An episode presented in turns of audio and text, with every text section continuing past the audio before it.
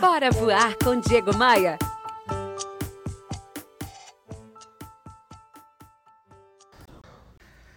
A revista Exame me procurou novamente e publicou uma reportagem muito bacana.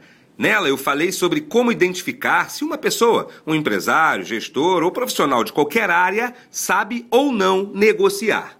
Eu elenquei alguns tópicos e compartilho hoje com você. Primeiro, eu entendo que quando uma pessoa não consegue atingir êxito na maioria das suas negociações, é porque há algum tipo de falha no processo. Segundo ponto, quando a gente nunca recebe retorno das propostas que a gente faz, é outro sinal. Muita gente sai de uma negociação sem saber se a conversa foi boa ou não, sempre com aquele discurso do interlocutor, abre aspas, vou pensar, qualquer coisa eu te aviso, fecha aspas, e nunca responde. Quando isso acontece em escala, é sinal de que a gente precisa melhorar as nossas habilidades em negociação. Terceiro e último ponto. Quando a gente só fala, fala e fala, é outro indício.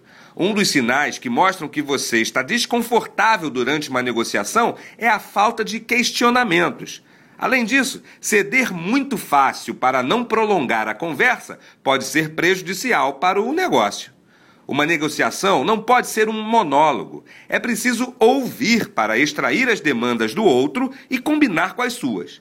E como se faz isso? Simples, fazendo perguntas. Uma negociação bem-sucedida é aquela em que perguntas são respondidas e outras são feitas até chegar a um consenso. diegomaia.com.br Bora, Bora voar?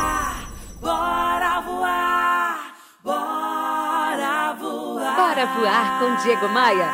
Oferecimento. Rio Otton Palace. Hospede-se em um cartão postal. Academia de Vendas. A elite das vendas se encontra aqui. Conheça! E b3rental.com.br. Aluguel por temporada no Rio de Janeiro e em Búzios. Conheça nossas casas de férias.